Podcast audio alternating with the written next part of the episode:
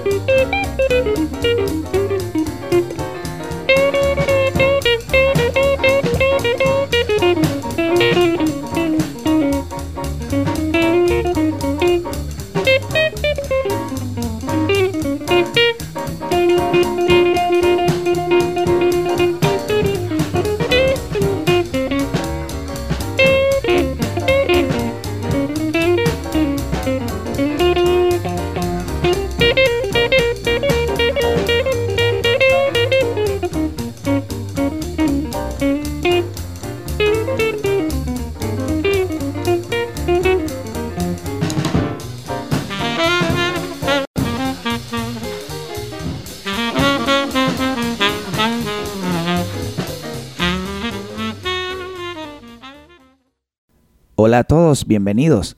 Esto es Psicoespiritualidad, yo soy Eliezer Mejía. Escuchábamos hace un momento a Charlie Parker en un jam session grabado en el 1952. Allí estaba reunido con algunos de sus amigos, excelentes músicos todos, y a casi 70 años ya de esta producción y de esta maravillosa reunión, hoy podemos disfrutar de la buena música como siempre. Este programa se produce en la ciudad de Puerto Cabello, Venezuela, y se transmite a través de Refugio 104.9 FM en la misma ciudad, también a través de anchor.fm, diagonal, psicoespiritualidad. Lo pueden disfrutar también a través de SoundCloud y Spotify, buscándonos como psicoespiritualidad. Estamos incursionando en diferentes plataformas digitales para que puedan escucharnos en cualquier lugar del mundo a la hora de su preferencia. Como siempre, nuestro único deseo desde este rincón del mundo es bendecirlos y proporcionar bienestar para su mente y para su espíritu. Hoy tengo un programa muy especial, me acompaña un amigo, colega, profesor universitario, Fray Martínez, y vamos a conversar muchas cosas interesantes y de mucha actualidad que esperamos sea útil para tu vida diaria. Hoy vamos a hablar del mundo, no entendido como algunos religiosos lo utilizan, sino el mundo en el cual usted y yo vivimos, la Tierra como planeta, pero más el mundo de los humanos, el mundo en el cual nos desenvolvemos cada día. Hay un refrán de la sabiduría popular que dice, cada cabeza es un mundo. Lo han cantado, lo han dicho, se han escrito artículos sobre este particular lo popularizó mucho en su momento el señor Héctor Lavoe, cuando cantaba El Todopoderoso. Y ciertamente cada persona pudiera tener un mundo interior, una manera de percibir los estímulos externos y de traducirlos internamente en su manera o a su manera. Y esto va configurando de alguna manera u otra eh, su propio mundo, su propia historia, su propia vida. Ahora bien, hay una frase que expresara en algún momento nuestro amado Maestro y Señor Jesucristo. En Juan capítulo 16, versículo 33, el Señor dijo, En el mundo tendréis aflicción, pero confiad, yo he vencido al mundo. Algunos lamentablemente no han leído el versículo completo, fundamentan mensajes de una y dos y tres horas solamente en este pedacito que dice, en el mundo tendréis aflicción, pero dejan por fuera el complemento que dice, confiad, yo he vencido al mundo. La traducción el lenguaje actual, mi favorita, es bastante distinto. Ese versículo 33 dice, les digo estas cosas para que estén unidos a mí y así sean felices de verdad. Pero tengan valor, yo he vencido a los poderes que gobiernan este mundo. Hay ciertas diferencias notorias allí, pero me atrevería en este punto a dar una breve explicación y entender que las diferencias fundamentales de estas traducciones intentan decir que en el mundo tendréis aflicción, es decir, si no estamos unidos a Cristo, pero esta versión dice, les digo estas cosas para que estén unidos a mí y así sean felices, es decir, que si estamos unidos a Él, podemos realmente ser felices. Y dice, sean felices de verdad y que tengamos el valor, que es la parte de Reina Valera que dice, pero confiad. Y luego, yo he vencido a los poderes que gobiernan a este mundo. Ciertamente, ciertamente quienes conocen un poco acerca de los principios espirituales que rigen el mundo en el cual vivimos, pues sabemos que hay poderes destinados a gobernar sobre el mundo. Pero por encima de estos poderes se encuentra Jesucristo como vencedor sobre todas estas cosas. Y aunque todo esto está sustentado en otro contexto, siendo el último versículo del capítulo 16, pues como dije antes, muchos se han apropiado de este versículo para interpretar o afirmar que el mundo es un lugar para vivir afligido, triste, ah, desconsolado, arruinados, deprimidos. Pero al contrario, Jesús está intentando decirnos que seamos felices de verdad junto a Él. Ahora bien, no es la idea de este programa hablar del mundo en ese contexto, ni tampoco caer en dimes y diretes de interpretaciones sobre este tema. Pero una realidad palpable es que el mundo también puede llegar a ser un lugar bastante hostil, bastante difícil. Y esto no es nada nuevo. No es exactamente porque estemos viviendo tiempos posmodernos ni nada por el estilo. El mundo siempre ha sido un lugar difícil, pero no imposible, porque si no ya hubiésemos desaparecido como raza hace mucho tiempo. Y aunque el hombre mismo ha intentado apoderarse y gobernar al mundo a través de las guerras, a través de la guerra y a través de otras estrategias para dominar, existe un mundo más pequeño que es el de tu cabeza, el de tu familia, el de tu comunidad, el de tu pareja, el de tus alrededores más cercanos.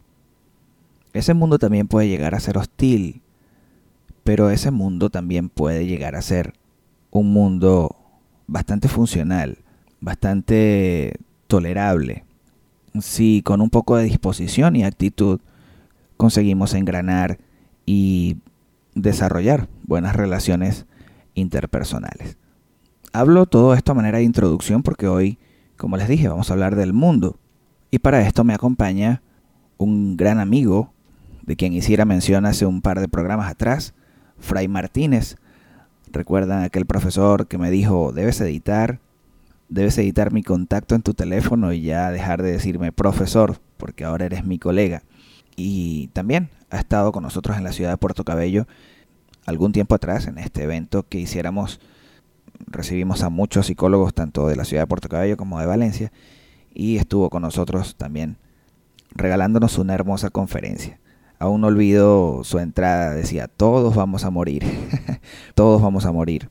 Excelente. Pues me refiero a él, quien aparte de ser psicólogo clínico con más de una década de experiencia profesional, también ha sido docente universitario, con todas las implicaciones que eso lleva, entre ellas ser jurado de tesis. Ha entrenado estudiantes en una hermosa materia que se llama dinámica de grupos y psicodrama en la Escuela de Teatro Ramón Zapata por más de cinco años. Fry es creador de contenido en inspirulina.com. Este es un sitio web creado por el reconocido comunicador social caraqueño, Eli Bravo. Muchos lo recordarán por sus comerciales en televisión y, y muchas otras cosas que este señor Eli Bravo realiza, pues allí en su sitio web inspirulina.com Fry tiene más de 40 artículos interesantes. Fry es creador de contenido multiplataforma, videos, podcast, artículos de blog, entre otros, al tiempo que es autor de dos libros muy interesantes. Uno de sus libros se titula El Mundo, una guía para manejarse en él, y el otro se titula Hagamos un break. El primer libro cuenta con un prólogo escrito por Julio Bebión, un hombre muy conocido también en el área de la salud mental, y hoy para mí es un verdadero privilegio contar con la compañía de Fray Martínez en este programa. A ustedes, los interactivos, los que siempre están hurgando e investigando, les voy a dar un primer contacto con Fray, si quieren conocerlo ahora, y al final de esta entrevista, pues él también nos va a mencionar sus redes sociales y cómo pueden contactarlo. Por el momento pueden ir a fraymartinez.com, así como suena Fray con Y, Martínez por supuesto con Z al final, fraymartinez.com. Allí pueden encontrar todo lo que él está haciendo y desarrollando y buena parte de eso lo vamos a conversar en este momento. Fray, bienvenido, gracias por estar aquí con nosotros en Psicoespiritualidad. Bueno, lo primero es agradecerte por la oportunidad de aparecer en tu espacio. Eh, siempre viene bien una, una, conversación diferente, actualizada. Y bueno, nos debíamos un momento así, una conversación, una, un momento de reflexión. Qué bueno, me alegra. Fray, entiendo que tu primer libro fue escrito en el 2014 y desde ese tiempo a esta parte hemos sufrido ciertos cambios en el mundo. Entonces me gustaría saber cómo ves tú el mundo de hoy. ¿Cuál es tu visión actualizada de la sociedad venezolana y la sociedad mundial? El libro lo hice en el 2014. El mundo ha cambiado mucho desde el 2014. Ya han pasado seis años de eso.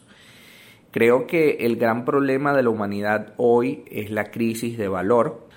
Em, sin embargo, aparte de eso, eh, creo que es importante para aprender a manejarnos en el mundo, construir alternativas y que esas alternativas sean serias. Yo creo que la gran carencia de valor actual tiene que ver con la falta de información. Yo no puedo simplemente destruir una estatua, como lo hemos visto eh, en estas semanas, porque el, muñeco, la estatua, no simboliza nada en sí. Y el hecho de poner la estatua ahí tampoco simbolizaría nada en sí. Quitarla tampoco simbolizaría nada en sí.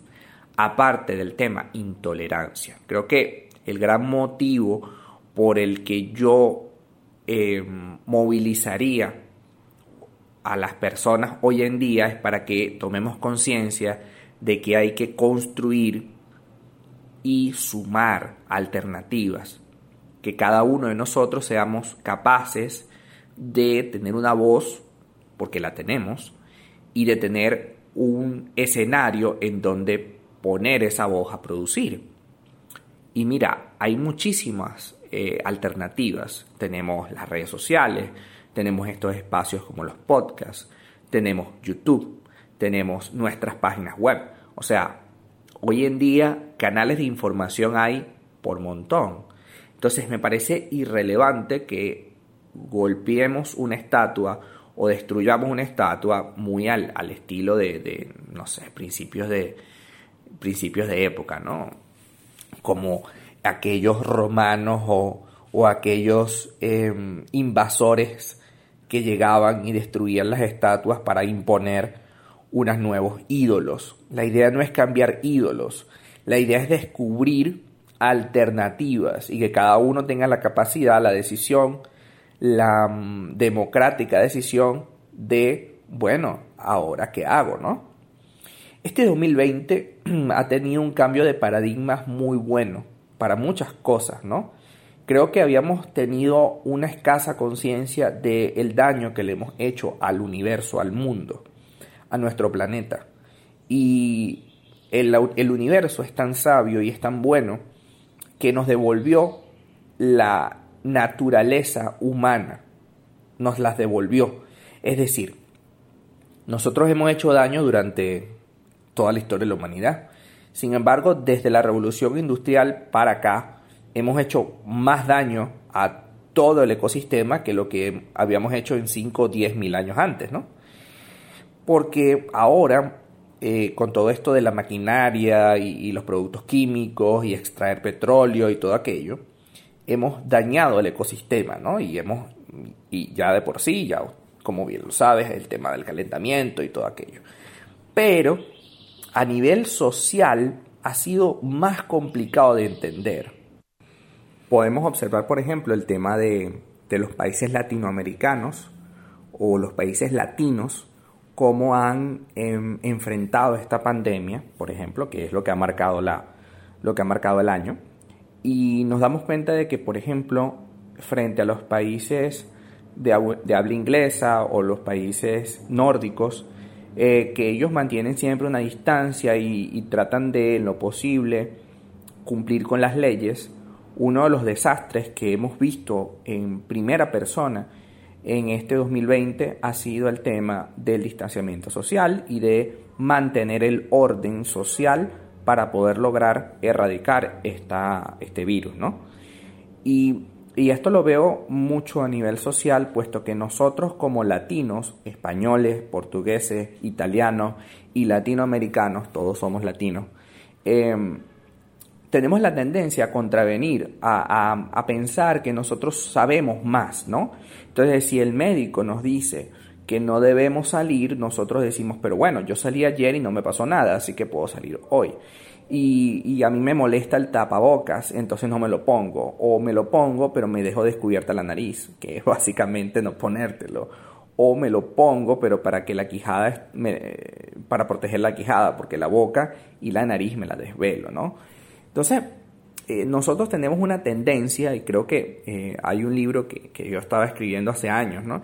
Que se llama Venezuela, un país de piratas en el que analizo el tema desde el punto de vista histórico.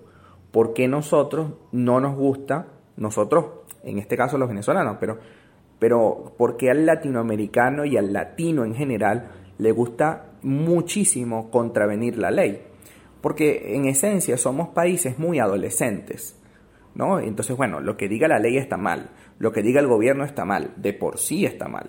Y eso, por supuesto, ocasiona que este tipo de, situaciones como las que vivimos este año eh, hayan incrementado tanto. O sea, no tenía la necesidad Italia de cuando dijeron vamos a, vamos a hacer una cuarentena, quédense en sus casas, lo primero que hizo la gente fue ir a la playa y, y salir de bonche. O inclusive cuando estaban dentro de sus casas, que ya la cuarentena era obligatoria debido a muerte, entonces la gente no podía quedarse sola en su casa, tranquila, no, tenía que brindar con el vecino, que a lo mejor no lo conoce, tenía que montar una discoteca en la, en la ventana de su, de su edificio. Eh, eh, es una necesidad absurda de contravenir la ley, ¿no? O sea, ¿qué te cuesta quedarte un mes o dos meses o tres meses en tu casa encerrado porque la pandemia así lo requería? O, porque, bueno, no habíamos encontrado otra solución que no fuese esa.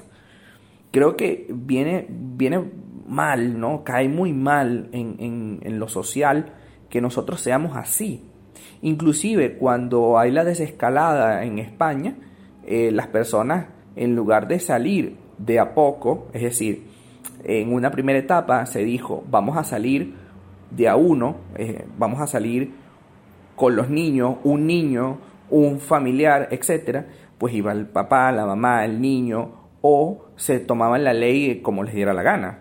Y eso tiene que ver con que en nuestra naturaleza latina está el contravenir la ley, el, el ser desafiante, el ser adolescente. Básicamente es eso, ¿no? Nuestra cultura no está preparada para ningún tipo de pandemias, porque nosotros vivimos el día de manera muy romántica, ¿no? Y nos gusta abrazar, y nos gusta agarrar, nos gusta besar, y nos gusta un montón de cosas. Pero, ¿realmente sano hablar de eso? ¿Realmente sano hacer eso? Mm, es difícil de entender, ¿no? Porque dile a un italiano que no hable con gestos, dile a un español que no abrace, que no toque, dile a un latinoamericano que no eh, se conecte, ¿sí? O sea, es muy difícil y por eso el 2020 en ese aspecto, solo en ese aspecto, ha sido profundamente difícil de manejar. Y por supuesto, este 2020 ha traído muchísimas sorpresas. ¿no? Yo creo que lo, lo que deberíamos trabajar durante todo este año y a partir de este año en adelante es el tema de la flexibilidad y la capacidad que tengamos para tomar decisiones rápido. Porque el problema que yo veo es que había personas acostumbradas a vivir de una manera y si les cambiaban esa manera, pues se volvían locos. Y no está bien, porque repito, no es una cosa de que se le ocurrió a un jefe de Estado o a un ministro de salud. No, bueno, ¿cómo vamos a hacer para, para echarle a perder la vida este año a la gente? Bueno, vamos a prohibir todo. No, sino que si no lo hacían, la gente se moría. O sea, no es una cosa tonta. O no solamente podían no morirse, pero entonces era más complicado para poder eh, erradicar el virus. Entonces la idea es esa, que todos sumemos. Creo que lo que vino a dar el 2020 es que todos empecemos a sumar y no a seguir restando y no a seguir destruyendo. ¿Tú crees que el mundo necesita más manuales de instrucción o actualizar algunos manuales de instrucción o nuevos manuales de instrucción? ¿Más o mejores manuales de instrucción? Mira, por supuesto que sí, porque incluso todo lo que hemos leído acerca de la psicología, lo más cercano, tiene 15 años. ¿Y cuánto ha cambiado la sociedad en 15 años? Ha cambiado demasiado. Entonces, una respuesta súper corta. Sí, necesitamos algún tipo de manual de instrucción. Cómo lidiar con las redes sociales, cómo lidiar con ese fantasma de que la gente no me acepta, por ejemplo. Eso no lo teníamos hace 10 años, hace 15 años.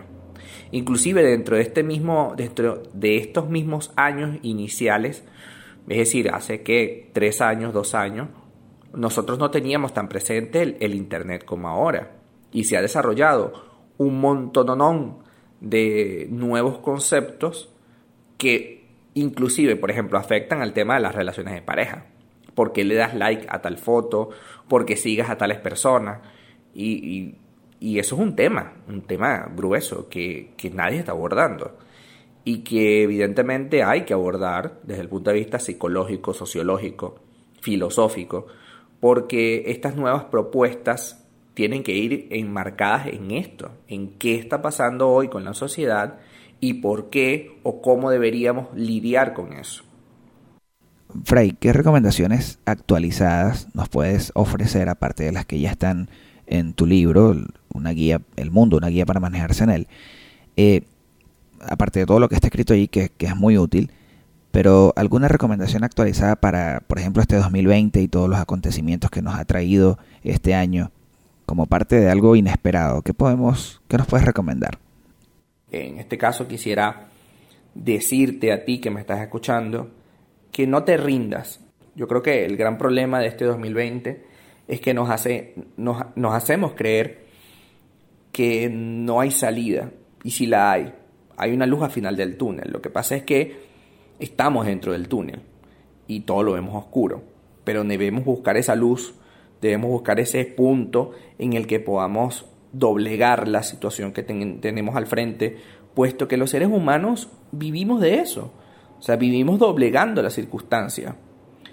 Eh, veníamos de unas cuevas y no nos gustó mucho vivir dentro de una cueva y empezamos a construir chozas y después empezamos a construir casas de madera y después empezamos a construir casas de, de, cemento y así, de bloques.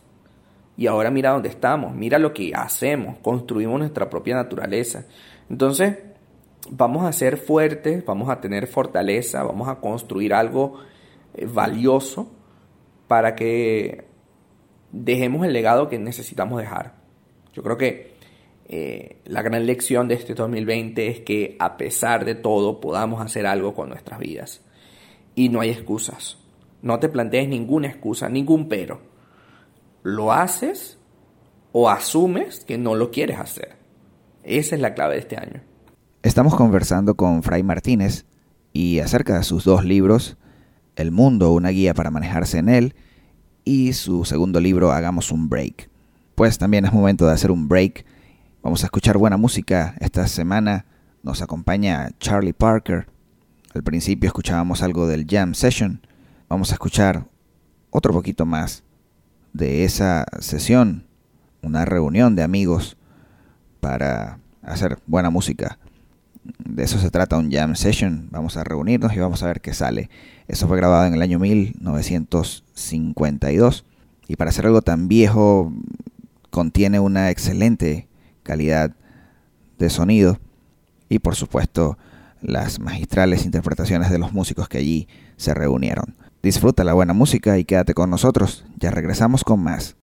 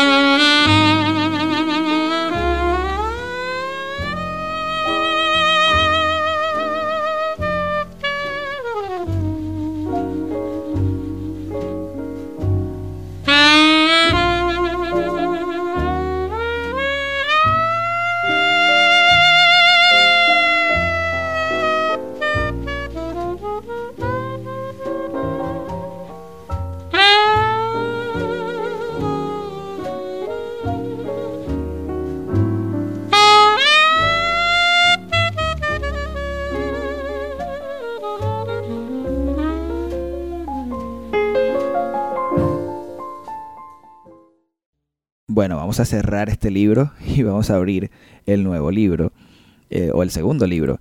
Hagamos un break. Háblame de este libro, háblame de Hagamos un break. ¿De qué se trata? Bueno, Hagamos un break es un libro eh, anecdótico, em, un libro en el que tú puedes leerlo en cualquier circunstancia, es decir, lo puedes leer en cualquier parte, que igual vas a tener el aprendizaje, y no es un libro lineal, por así decirlo, ¿no? Es un libro en donde yo eh, vacié un montón de información que he ido construyendo a lo largo de un tiempo. Yo tenía un blog eh, gratuito en Blogger, blogger.com, y pues ahí colocaba todos mis pensamientos, mis ideas, mis cosas. Y un día me dio por cerrarlo, ¿no? Y dije, bueno, pero ¿qué hago con todo este material? Entonces saqué todo el material y lo eh, dividí y lo puse dentro del libro, ¿no? Dentro de este Hagamos un Break. Adicionales a eso, pues me vi inspirado en decir, bueno, pero vamos a contar algunas anécdotas, algunas ideas, porque también es importante, o sea, la, la vida de cada uno de nosotros es importante, aun cuando no, la idea no es ser egocéntrico, por supuesto, pero sí darle significado a tu vida, ¿no? Y si lo puedes poner en papel, mejor. Y, lo, y si lo puedes mostrar a otras personas, mejor. Porque lo que tú aprendiste a lo largo del, tiempo puede servirle a otras personas de inspiración para evitar ciertas decisiones o para decidir ciertas cosas. Entonces, hagamos un break precisamente es eso. Es un momento en el que te vas a sentar a imaginarte, a inspirarte, a tomar decisiones, a nutrirte. Hagamos un break es eso. Esperar algo bueno al abrir el libro, ¿no? Esperar algo que me haga reflexionar. De eso se trata. Eh, y es un libro de consulta. Voy, consulto y me voy. Muy bien. Conviértase en un ser extraordinario. Ese es uno de los títulos que está en tu segundo libro. ¿Podemos lograr algo extraordinario aún en medio de todas las condiciones adversas que nos ha ofrecido este 2020? O, o mejor dicho, ¿me puedo convertir en un ser extraordinario y hacer algo extraordinario en lo que resta del año? Una clave es que todos nosotros somos un ser extraordinario. No habrá en la historia de la humanidad una persona como tú jamás. Ya por ahí, y con ese primer concepto, es fundamental que trabajemos en nosotros mismos. ¿Sí? Y no hay tiempo para ello. Es decir, si tienes 30, 40, 50 y me estás escuchando, igual eres un ser extraordinario e igual puedes hacer algo con tu vida. Muchísimas empresas, muchísimos negocios hoy están despuntando, están creciendo mucho gracias a la pandemia. Entonces, la cuestión no es que te derrote esta situación, sino ver de qué manera puedo yo superarla.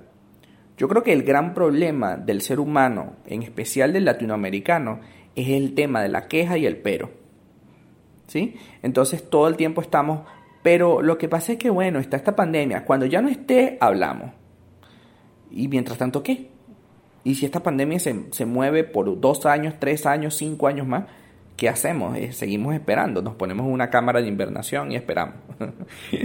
no podemos seguir esperando, o sea, tenemos que hacer nuestra vida hoy, hacer nuestra vida en este momento, no podemos esperar, porque a lo mejor esperamos y, no funciona, ¿ok? ¿De qué te ha servido esperar? No, no sirve de nada. Entonces, hoy, con las herramientas que tienes a la mano, se puede hacer mucho. La diferencia que yo veo es que pongas atención en donde hay una necesidad. Hace unos años, cuando yo inicié con las consultas online, todo el mundo me decía que eso no tenía sentido, puesto que la gente no iba a tomar las consultas online en serio. Y ciertamente al principio me costó llevar este planteamiento online a en serio, es decir, a que se lo tomaran en serio. Ciertamente el tema online siempre ha existido dentro de la consulta psicológica, siempre, por llamada telefónica, por videollamada, etcétera, ¿no? Pero la diferencia es que ahora, gracias a la pandemia, gracias a la situación que estamos viviendo, no hay de otra. O sea, ya no me puedo trasladar al, al, consultorio, ya el paciente no se puede trasladar al consultorio y se está viendo más sesiones online, no solo de psicología, de todo. ¿Cuántos pediatras hoy están atendiendo por WhatsApp? Pásame una foto del niño, pásame un video del niño, pásame lo, que tiene. Y, en función de eso trabajan. Es decir, han tenido que reestructurar su modelo de trabajo al medio online. Por una necesidad, sí, pero ahora muchos pediatras, muchos médicos, muchos psicólogos estarán evaluando si es necesario volver a una consulta presencial o si se quedan con sus consultas online. Porque de paso, lo online, a diferencia de lo presencial, es, abarca muchas áreas. Yo no solamente puedo dar una consulta, sino que también puedo dar una clase, sino que también puedo hacer una conferencia y todo desde la comodidad del hogar, con un acceso a internet, pero desde la comodidad del hogar. Y no debería haber excusas. Yo creo que el gran, el gran problema que vivimos es el tema de la excusa. No, es que cuando yo tenga, cuando yo pueda, cuando haya... No, no, no. O sea, tenemos que hacerlo hoy. Y no hay excusa. Si no tengo internet, me busco la posibilidad. Si no tengo el dinero, me busco la posibilidad. Si tengo que vender el carro para poder construir una alternativa, lo vendo. Si tengo que vender algo muy valioso para mí para lograr una alternativa, lo tengo que hacer. Tengo que invertir. Porque solo no me va a venir. No, no va a venir un paquete a la puerta y dice, mira, aquí está cómo trabajar en el 2020. No hay, no hay un manual para eso. Hay que construirlo dentro, dentro de nuestras realidades. Si en tu comunidad falla el Internet, pues tienes que hacer algo. y, no puedes quedarte de brazos cruzados. Siempre hay una alternativa. Yo creo que el gran poder de vivir en Venezuela es la capacidad del cerebro para siempre estar buscando una alternativa. Si vivieras en una parte del mundo normal, probablemente no tuvieras alternativas. A lo mejor son dos o tres cositas y ya. Y tu mente se cierra. Pero en nuestro caso, como necesitamos sobrevivir y como sabemos que todo es un caos, entonces nuestra mente es mucho más flexible. Entonces, tengamos esa cualidad a nuestro favor. Somos latinoamericanos, hacemos de todo una solución. porque hoy te estás quejando? porque hoy estás impidiendo tu avance? ¿Qué te detiene? No te detiene nada. Esta crisis es una enorme oportunidad para hacer dinero y para posicionarte y para aparecer. Lo que tienes que hacer es instruirte, trabajar en ti y tomar decisiones ya, no puedes esperar. Tienes que tomar decisiones ya y no puedes esperar productos terminados, tienes que irlos terminando en el tiempo. Es decir, cuando inicias un proyecto, probablemente te cometas muchos errores, pero tienes que seguirlo haciendo. Tienes que seguir tomando decisión e ir cambiando el proyecto sobre la marcha. No puedes esperar productos terminados, tienes que hacerlo para poder posicionarte rápido y para poder empezar a crear eh, una comunidad y una realidad alternativa a la que estás viviendo actualmente. Fray, ¿cómo te puede contactar la gente? ¿Cómo pueden conseguir tus libros? ¿Cómo pueden estar en contacto contigo? Pues en mi plataforma inicial www.fraymartinez.com, fray con Y. Allí puedes encontrar mis artículos, eh, los libros, los cursos, todo el material que yo proporciono, ¿no? Si adicional de a ello me, puede, me quiere seguir en las redes sociales para estar al día con todo mi contenido, pues mira, en Instagram estoy como arroba fraymartinez20, 20 en números. En Twitter o Twitter estoy como arroba fray20, 20 en números. Ya habrá momento para hablar de por qué pongo 20.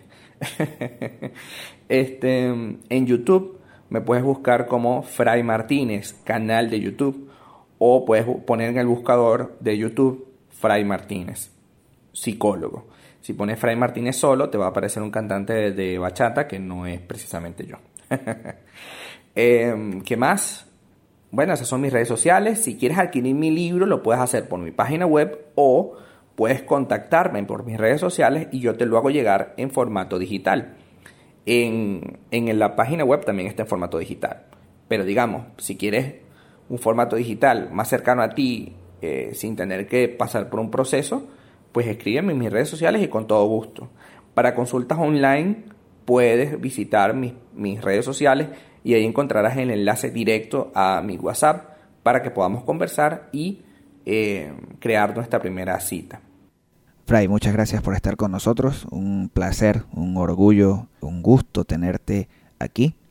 Y desde acá, pues, te deseamos realmente mm, muchos más éxitos de los que hasta ahora has alcanzado, que puedas ser muy conocido en todo lo que haces y que todo lo que estás escribiendo, todo lo que estás desarrollando, pues pueda quedar para la posteridad como tu aporte al mundo, a la sociedad y bueno, espero que no sea el primer programa, sino que podamos en un futuro hablar nuevamente de otras cosas. Sé que hay mucho de qué hablar y sé que tienes mucho que aportar. Un gran abrazo a la distancia, amigo, y espero verte pronto. Y bien, amigos, espero que este programa haya sido de beneficio para tu salud mental, para tu espíritu, que te haya quedado algo, que te haya enseñado algo, pero sobre todo que puedas ponerlo en práctica, que puedas ser muy feliz, que puedas eh, despertar, que puedas arrancar, que puedas empezar de nuevo, que puedas emprender de nuevo, que puedas hacer cualquier otra actividad que no habías hecho antes y descubrir todos los talentos y dones que hay dentro de ti porque realmente somos seres únicos y extraordinarios. Así que para ustedes que han estado allí escuchándonos a esta hora, mi agradecimiento por su sintonía y un gran abrazo a la distancia. Gracias por estar ahí, por regalarse este tiempo y por regalarme a mí la oportunidad de estar con ustedes. Nos volveremos a escuchar en una nueva sesión de psicoespiritualidad la próxima semana, si así Dios lo quiere. Para todos un abrazo y miles de bendiciones.